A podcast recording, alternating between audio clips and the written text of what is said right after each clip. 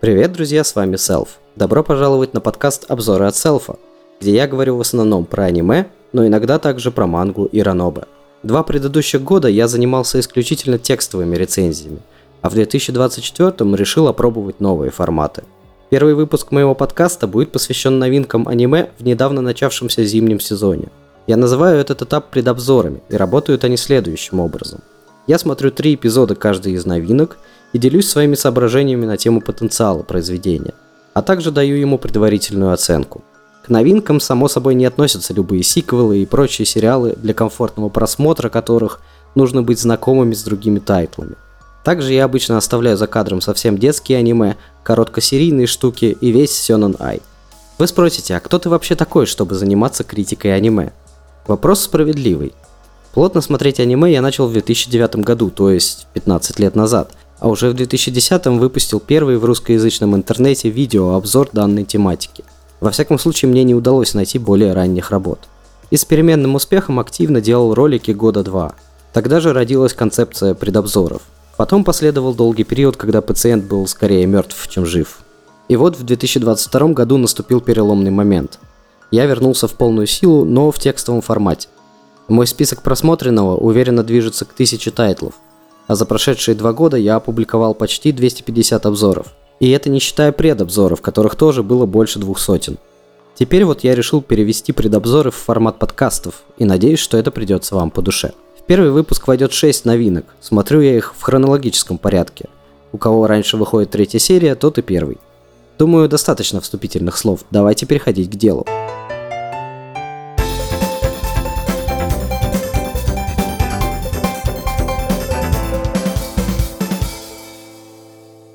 Предлагаю вам угадать с одной попытки, какой же жанр у первой новинки. Давайте хором. Раз, два, три. Исикай. Хоть ни один из сезонов в прошлом году и не начинался с Исикая, их в последнее время так много, что ответ напрашивается сам собой. Называется он «Я делаю все возможное, чтобы чувствовать себя как дома в другом мире». Или, используя короткий японский вариант, «Мофу надо». Окей, и что нам тут приготовили? Вот в музыкальном мире есть печально известный клуб 27, а в Японии есть аналогичный клуб трудоголиков. И очередная девушка, как раз таки 27 лет от роду, испускает дух из-за переутомления. Когда ее душа возопила о несправедливости судьбы, в дело вмешался Бог. Он предложил женщине переродиться в другом мире в качестве его посланника, дабы впоследствии определить судьбу местного человечества, и предложил ей любую суперсилу в качестве награды – только у девушки в этот момент на уме была только возможность в свое удовольствие обниматься с пушистыми зверюшками. На то мы порешили. Бог наделил героиню особым благоволением со стороны всех существ, помимо людей. Отодвинув свою священную миссию на второй план, перерожденная Нефертима Осфия с малых лет начинает пользоваться расположением зверушек и тискает их в свое удовольствие. Но, конечно, симпатии к ней питают не только пушистые создания, но и всяческие другие, вплоть до священных. И это не страшно, потому что ответной любви от Нефертимы хватит на всех. Это несколько необычный исекай, я навскидку не припомню еще тайтлов этого жанра, где героиня так долго оставалась бы маленькой девочкой. Нет, ладно, есть же «Власть книжного червя», но это два очень разных произведения. Здесь атмосфера умилительно позитивная, несмотря на все потенциально серьезные подтексты, протекающие на фоне. И этот контраст меня неожиданно заинтересовал. Наслаждающаяся пушистой жизнью малолетка-перерожденка, а вокруг нее крутится политика – своим четырем годам девочка привлекает уже ой как много внимания. И где-то вдалеке давлеет та самая упорно игнорируемая миссия от Бога. Я, честно говоря, не ожидаю, что в 12-серийном сезоне экранизации исходных Ранобы дело реально дойдет до основного сюжета, но замес любопытный. Студия EMT Squared, собственно, специализируется на всякой фэнтезиатине, включая исекаи, поэтому в анимации он их они уже набили себе руку. Выглядит хорошо. Я не буду сейчас углубляться в технические детали, оставлю это для обзора, если соберусь его писать. Сейчас главная задача решить, стоит ли смотреть тайтл целиком. Отмечу только пару моментов про озвучку. Во-первых, Какума Ай, озвучивающая Нефертиму, молодец, ведь она успешно справляется и с детским, и со взрослым голосом героини. Во-вторых, у Фуруи Тору, Сэю отца протагонистки, внезапно нестандартная манера речи. Я думаю, вы заметите, как она выделяется, если будете смотреть с оригинальной дорожкой. Итак, Смотреть или не смотреть? К плюсам я могу отнести и очаровательную маленькую героиню, и приятную атмосферу, и любопытный сеттинг, и потенциально интересный сюжет, несмотря на всю слащавость происходящего. Насколько, правда, история раскроется дальше обнимашек со всевозможными созданиями, сейчас судить сложно. Минусом можно назвать эту безграничную сахарность, а также вероятную поверхностность персонажей. Ну и для кого-то сама иссякайность уже является аргументом против, или даже очередное смехотворно развернутое название, но не для меня. Лично для себя я решил, что посмотрю это аниме целиком. Последует ли за этим обзор? Вполне вероятно. Текущее впечатление почти что хорошее, и это транслируется в предварительную оценку в 6,5 баллов из 10. Переходим к следующему. Окей, Исюра. Тут авторы внезапно решили подкинуть нам сложную для восприятия затею. Что могло бы быть оправданным, если бы экранизация оригинальных Ранобы длилась бы по меньшей мере 24 эпизода? Но их заявлено всего 12. И в таком разрезе подобный подход выглядит сомнительно. Я сейчас попробую описать какое-то подобие вступления, основываясь лишь на том, что увидел сам, дабы передать хаотичность. Есть какой-то фэнтезийный мир. В этом мире до недавних пор всех держал в страхе истинный владыка демонов. Но потом он был повержен, и никто не знает кем. А еще в этот мир могут попадать люди из далекого мира, под которым, похоже, подразумевается Земля. И опасные вещи тоже могут попадать. Несмотря на то, что эпоха страха завершилась, ситуация отнюдь непростая. Например, в одном из городов внезапно активировался гигантский железный голем, обратив все в руины. Только для того, чтобы быть уничтоженным одним из попаданцев. Непонятно звучит, да? Вот и выглядит так же. Суть в том, что три первых эпизода рассказывают о том, чем в данный момент занимаются потенциальные герои этого мира. Но я даже не знаю, кого из показанных можно относить к этой категории, а кого нет. Я увидел пять персоналей. Все ли они так называемые кандидаты? Кандидаты на звание не пойми чего. И самое страшное, что это еще даже не конец. Глядя на один только постер сериала, можно предположить, что эти знакомства затянутся еще на три эпизода. Это буквально половина всего сезона. Короче, я не знаю, что и думать. Что можно сказать точно? Это брутальная и кровавая штука. Уже в первые пять минут кого-то буквально порвут на части. И Кшона в произведении явно с лихвой. Но вот с сюжетом ни черта не ясно. Я вижу не нулевой риск того, что весь сезон окажется длинной затравкой к большому движнику. Сеттинг при этом довольно любопытный. Мир фэнтезийный, но тут и попаданцы в неопределенном количестве, и некоторый уровень технологичности присутствует, и политические мутки какие-то, и вещи попаданцы, которые почему-то становятся мощными артефактами. Много деталей, цепляющих внимание. И техническая сторона приличная, пусть и не идеальная. Я студию Пассиона раньше больше знал по всякой чатине, но вообще у них репертуар пошире будет. Достаточно неплохо они тут взялись за дело, но окончательно судить я буду готов только увидев сезон целиком. Из саундтрека хочу сразу отметить мелодию, звучащую в третьем эпизоде. Есть у меня ощущение, что она будет центральной для истории. Мелодия красивая, но если включить вангу, думаю, ее могут заездить. Ну, поглядим. Остальное пока услышанный саундтрек ожидаемый для жанра. Опенинг с эндингом сейчас не комментирую. Может, на одном из стримов послушаем вместе. Я, как обычно, склонен смотреть подобные непонятные штуки целиком. Потому что интрига. Удастся ли из этого хаоса выстроить нечто эпичное, или же все сведется к навозной куче. Сейчас шансы примерно такие же, как и встретить динозавра на улице. В том смысле, что 50 на 50. Предварительно оцениваю на 6 баллов и двигаемся дальше. Сейчас нас ждет тайтл с обманчиво невинным названием «Становясь волшебницей». Кажется, что это будут очередные школьницы, которые борются со злом, сила дружбы и все такое – но сначала стоит лишний раз вспомнить про Мадоку Магику, а потом еще посмотреть на то, что это Сёдзе Ай, Эчи, да еще и с рейтингом R+, который последний перед хентаем. И у этого есть версия без цензуры. Ну-ка, обе руки на стол быстро! Ладно, посмеялись, теперь продолжим. Несколько неловко обсуждать это произведение, но я справлюсь. Тем более подобное Махо Сёдзю Эчи рано или поздно должно было случиться – их до настоящего времени в ТВ-формате было всего два, да и то 17 лет назад. И у одного совершенно мусорный рейтинг. А тут серьезная заявка, если можно так выразиться. Очень неприметная девочка Хираги Утена давно восхищается троицей волшебниц, защищающих ее город от зла. Как-то раз она пробубнила себе под нос, как бы я хотела стать одной из них. И услышала голос позади. Ну, вообще-то ты можешь. Симпатичный маскот, очень похожий на тех, кто превращает неприметных девочек в волшебниц, дает Утене этот шанс. Но есть одна загвоздка. Как говорится, случился мем «Ты не туда воюешь». Маскот-то оказался со стороны зла.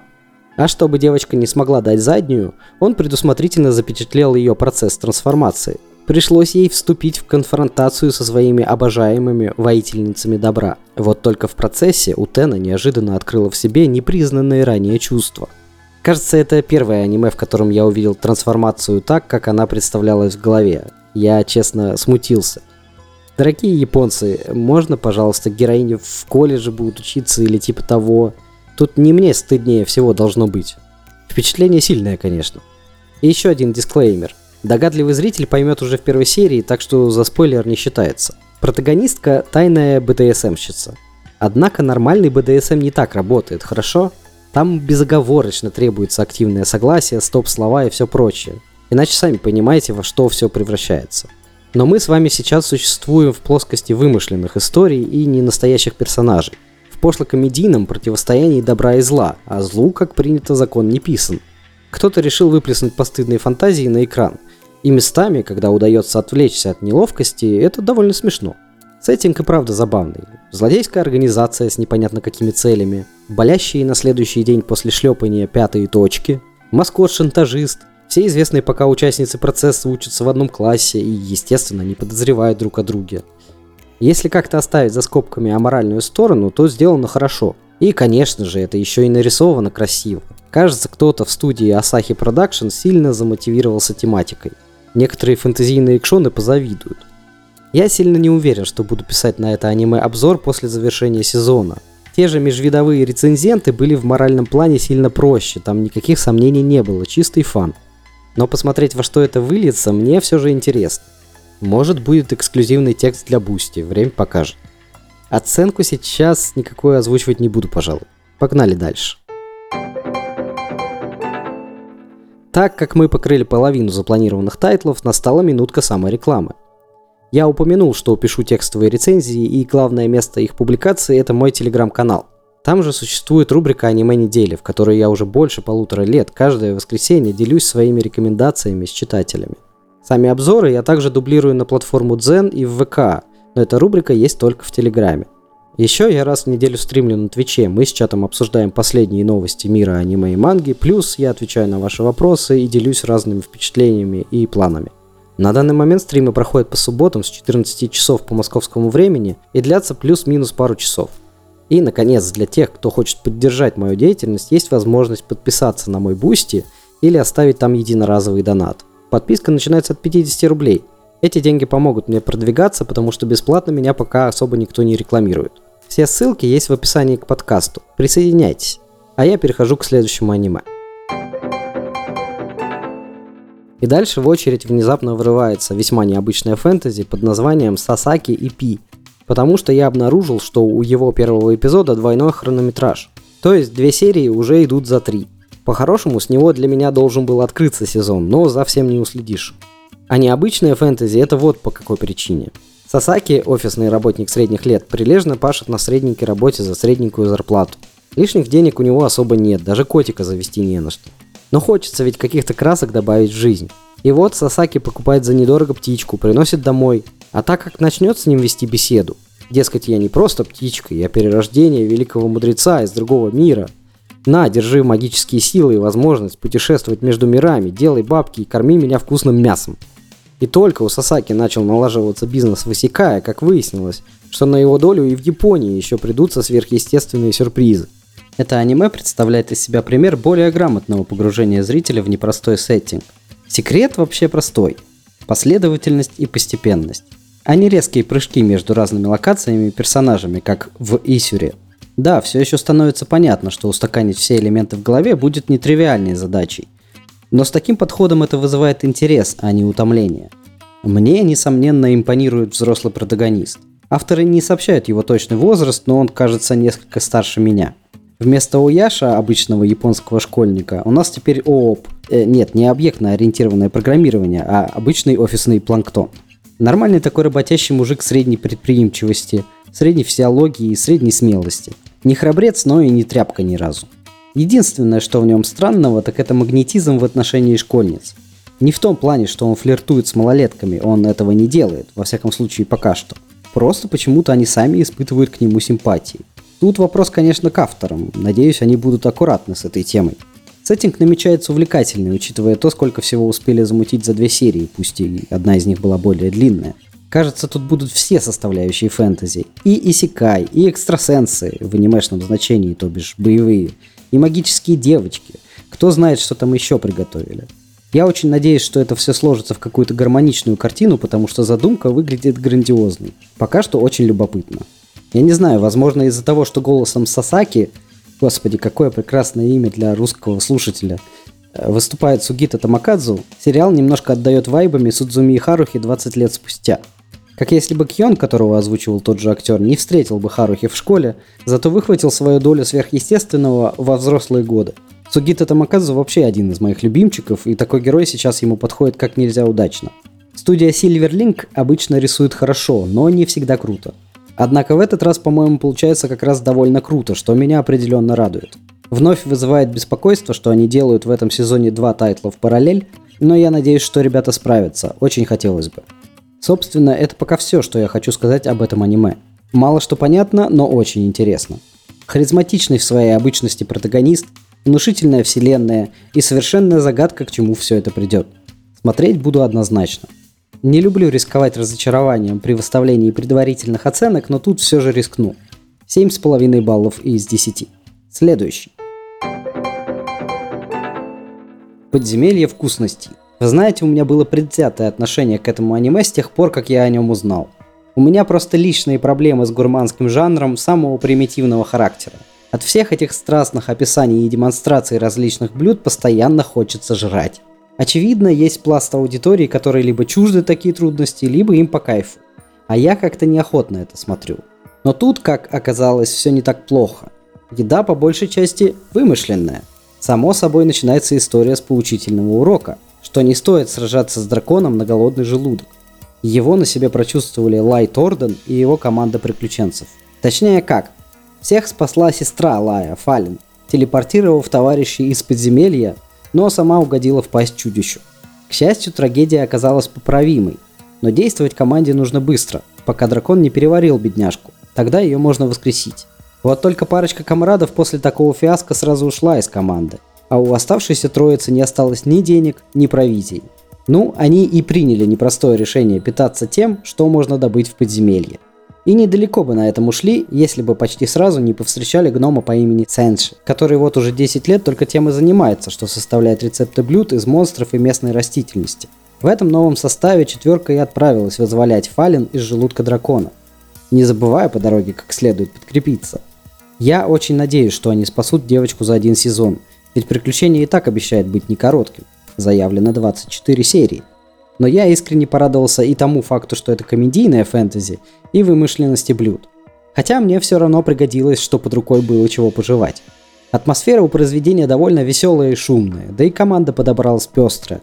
Мечник Лай, который давно мечтал попробовать плоды подземелья, что порой чуть не сбивает его с главной цели. Эльфийка-магичка Марсиль, которой мысль о поедании тварей стоит поперек горла. А еще она то и дело чувствует себя обузой. Полурослик Чилчак, эксперт по ловушкам и взлому, который вечно на что-нибудь бузит. И гном-экспериментатор Сенши, который даже ловушки норовит приспособить для готовки.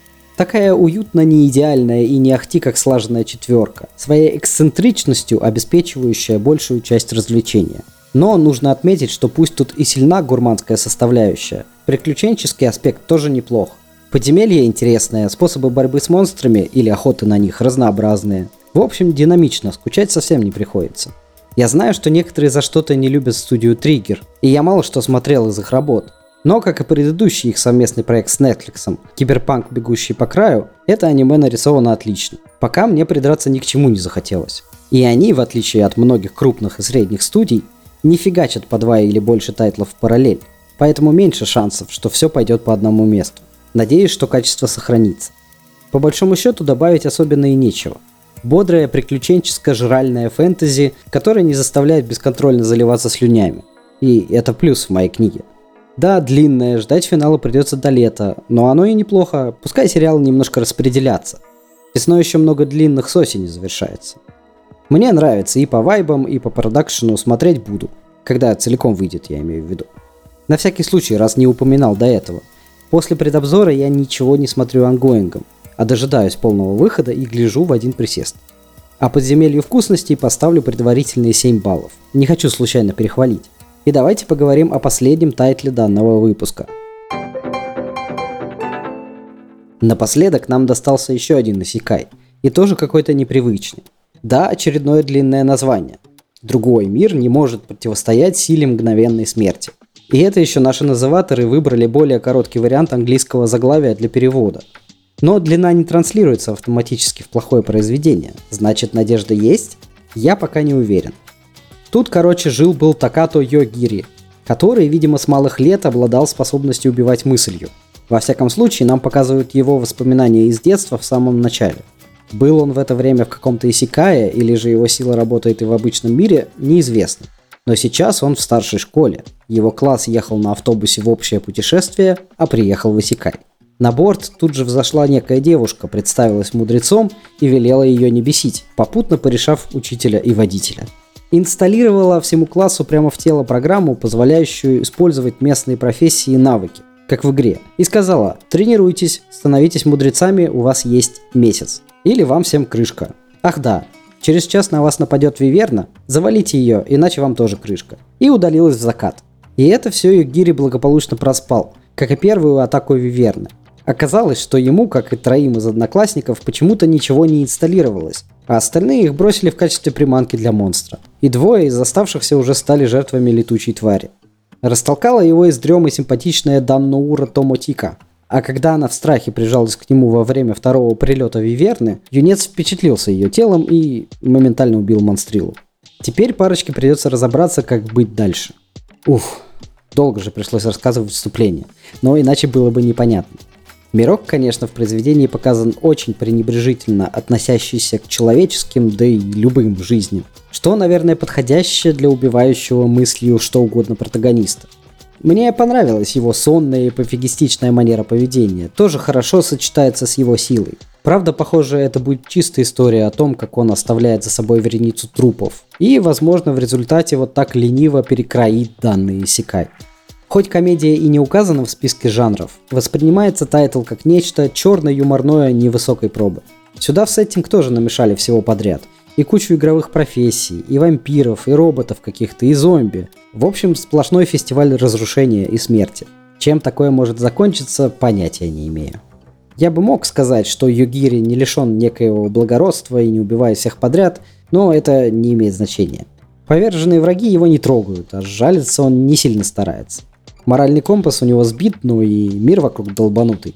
Героиня пока нужна больше для полноты шуточек. А еще у нее есть какой-то весьма раздражающий дух-хранитель. Остальные действующие лица – суть расходный материал или помощники третьего плана. Картинка базово неплохая, но у нее есть раздражающие нюансы. Ладно бесяче сделанная цензура брутальных кадров, но и в другие моменты отдельные углы кадров по совершенно неясным причинам оказываются затемнены. Очень действует на нервы. В третьей серии этого вроде не было, но кто знает, как будет дальше. Если это режиссерская задумка, то мне она не ясна. В остальном выглядит средненько, что в рамках ожиданий от средненькой студии Укуруто Нобуру. Я склонен смотреть подобные странные исекаи, но это вряд ли можно отнести к произведениям, которые я бы сознательно порекомендовал своим слушателям и читателям. Возможно, по итогу получится мусор. Или же максимум будет норм, такая жвачка на один раз. Окончательно смогу сказать, как увижу целиком, а пока предварительно осторожные 5,5 баллов. Немного обидно завершать выпуск на плохой ноте, но так уж получилось. Парочка явно хороших аниме тоже уже неплохо. В любом случае, продолжение не заставит себя долго ждать. Я постараюсь записать следующий подкаст как можно скорее. А вы подписывайтесь на обновления, на телеграм-канал, ставьте лайки, пишите комментарии. И приходите на стримы, я люблю с вами общаться. На этом все. С вами был Селф. Пока.